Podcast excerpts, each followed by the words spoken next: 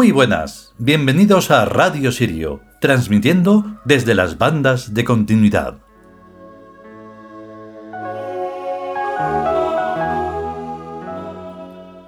Pues sí, este capítulo de la creación es donde quizá, de momento, y será más grande en los siguientes capítulos, es donde tenemos que hacer más hincapié y concentrarnos más en lo que estamos hablando todo el tiempo, que es la conciencia. Si no eres consciente de tu propia creación, de ti mismo y de todo lo que te engloba, pues entonces déjalo. Aunque no hay que dejarlo, lo que hay que hacer es luchar para conseguir que eso eh, sea concienciado. Hay que concienciar hasta la conciencia, o sea, es que es una cosa bastante... es muy pesado, pero no hay otra, sino lo único que puedes ver es, pues, lo que puedes ver por cualquier red social, ¿eh? Lo miras y ahí ves a la inconsciencia personalizada. Todo eso que está ahí es inconsciencia, no hay otra. Porque todo aquello que tiene que ver con el teatro y que mira cómo pienso y mira qué digo y mira qué tonterías hago y todo eso, eso es inconsciencia. Eso es, les importa la arena de la, playa lo que le puede importar, yo que sé, a un pájaro, pues cómo es un Mac por dentro. O sea, nada. Y eso que van a la playa y todo. Pero van a divertirse, van a, pues eso, a perder el tiempo, a ensuciar esas cosillas que ocurre en el mundo humano. Entonces, al no pensar en todo eso, lo que se está haciendo es un abandono absoluto. Y en el abandono absoluto, ¿qué ocurre? Pues que al final las grandes estructuras conscienciales harán lo que, lo que tengan y deban de hacer. Y nada más. Eso es lo que pasa. Venga, vamos con, el, con esta tercera parte que es muy importante.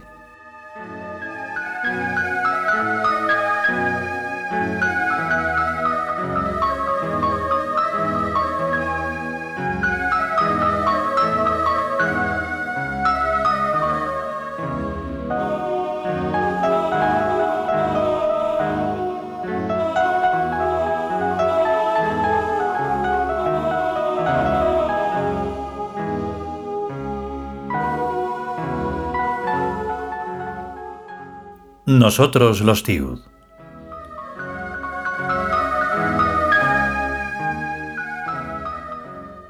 Decimosexto capítulo.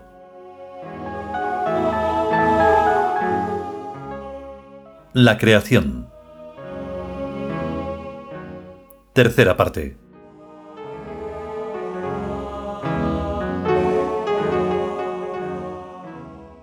Cuando por lógicas muy sutiles descubrimos alguna de esas leyes, resultan los milagros, o sea, las alteraciones y cambios efectuables en la coherencia.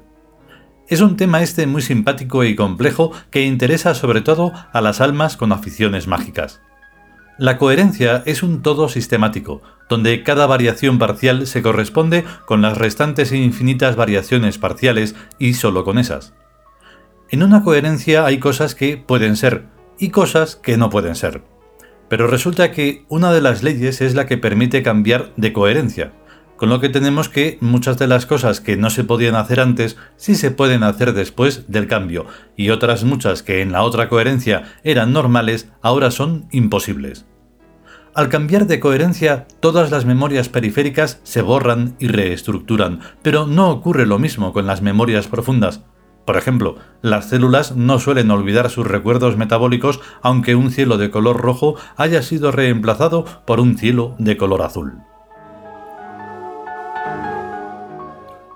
Repetimos que el tema es muy complejo, pero baste por ahora con resaltar que ciertas almas tienen muy agudo el sentido coherencial, y por tanto perciben los cambios de coherencia y conservan algo de memoria residual de la anterior.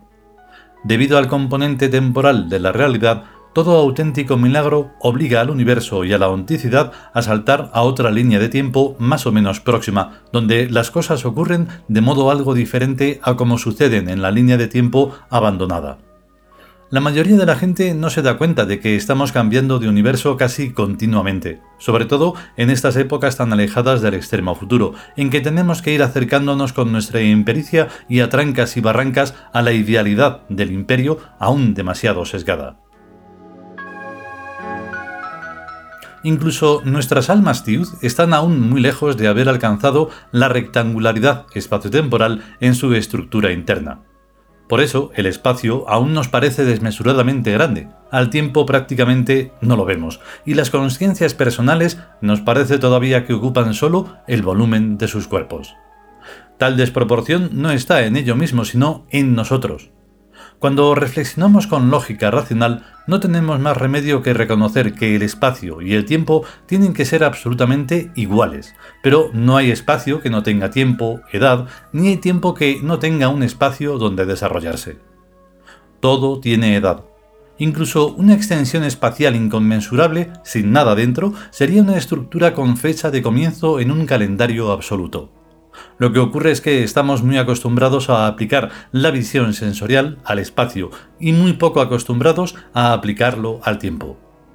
Cualquier persona puede calcular a ojo de buen cubero la altura y la anchura de una montaña, juzgando por su aspecto, y en cambio no es capaz de hacer lo mismo respecto a la edad de la montaña, cuando en el aspecto de la montaña está también inscrito ese dato que descifran fácilmente los geólogos. Mirando al cielo estrellado pasa lo mismo. El tiempo no llama la atención de la mayoría de la gente. Un guijarro del suelo puede muy bien tener dos o tres millones de años, e incluso muchos más. La arena de la playa es viejísima. A todo eso la gente no suele darle importancia. ¿Por qué? ¿Por qué no le da importancia al tiempo la gente?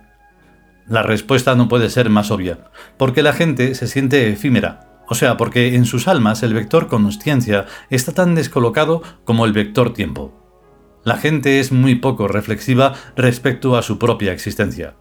La da por supuesto, pero toda su posición puede estar equivocada, sobre todo si no se la verifica antes concienzudamente, cosa que no se hace.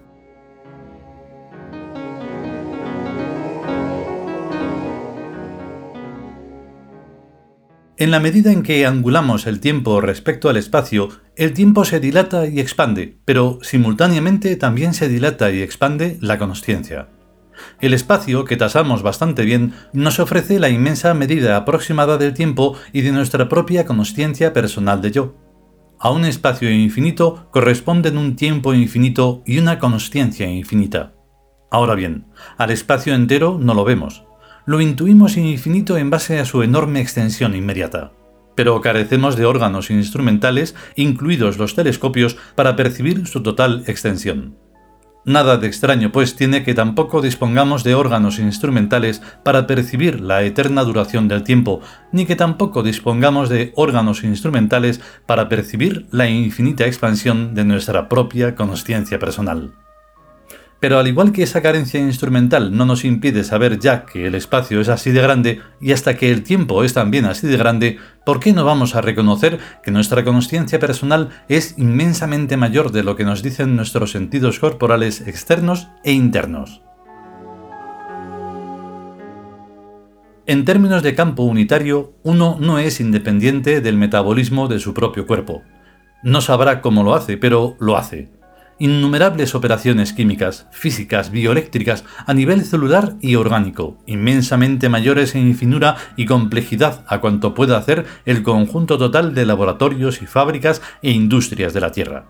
Es más, el número de habitantes celulares de un solo cuerpo es inmensamente mayor que el de toda la gente que habitamos el astro lo que revela que el gobierno de un solo cuerpo se enfrenta y resuelve con entera naturalidad a más numerosos problemas e infinitamente mayores y más complejos que los que tendría que atender un gobierno mundial. Eso es conciencia. Ese saber hacer no puede ser atribuible al simple mecanicismo del espacio-tiempo.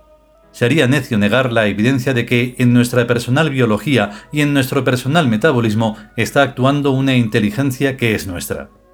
¿De quién va a ser si no? Listos no somos, pero viejos sí. Lo que no sabemos por listos, lo sabemos por viejos.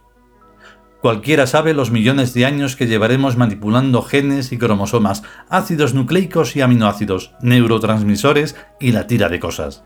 O sea que en el mundo biológico nosotros las almas sabemos desenvolvernos perfectamente. Y si sabemos desenvolvernos perfectamente en el mundo biológico, ¿Qué clase de patanes van a venir a convencernos a nosotros de que nos morimos? Eso no se lo puede creer ni un virus. Naturalmente que se nos mueren los cuerpos, pero nos hacemos otros. En este oficio hasta las almas más tontas saben que el espacio-tiempo, y en especial el tiempo, se pueden recorrer por un montón de caminos, y que cada uno tiene que hacerse varios cuerpos a la vez con distintas edades. Como uno se refracta, puede vivir en varios cuerpos simultáneamente, como niño chico, como adolescente, como joven, como de media edad y como ancianito. En cada uno de esos cuerpos su conciencia personal de yo, que es siempre una y la misma, se adapta a las diversas circunstancias. Así, si a uno se le cae una maceta en una de las cabezas, sigue vivo y pensando por medio de las otras. Pasa lo mismo que cuando uno tiene varias casas. Suele habitar en una preferentemente, aunque todas las demás también son suyas y las visita de vez en cuando.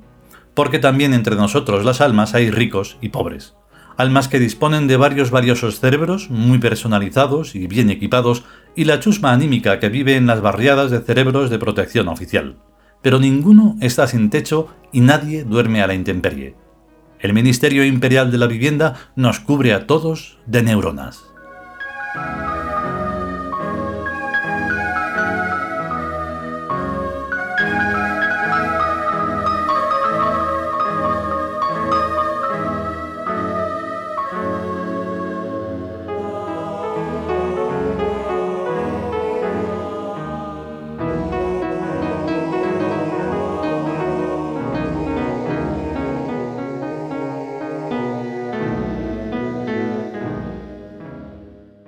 Y hasta aquí esta tercera parte del decimosexto capítulo, la creación del libro Nosotros los Tiud.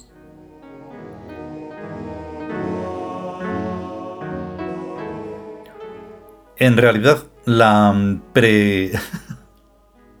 la pre-reflexión que he hecho eh, la tenía que hacer ahora, pero bueno, da igual. Em, porque es mucho más complejo de lo que uno pueda explicar, así que no creo que estorbe en absoluto. El caso es que es así, y por eso hacemos tanto hincapié en eso de la conciencia. Porque si no, desde lo más sencillo, mm, no vamos a comprender nunca absolutamente nada. No vayamos a decir ya de lo complejo, entonces eh, sería una locura. Pero no, hay que meterse, en la locura hay que meterse poco a poco.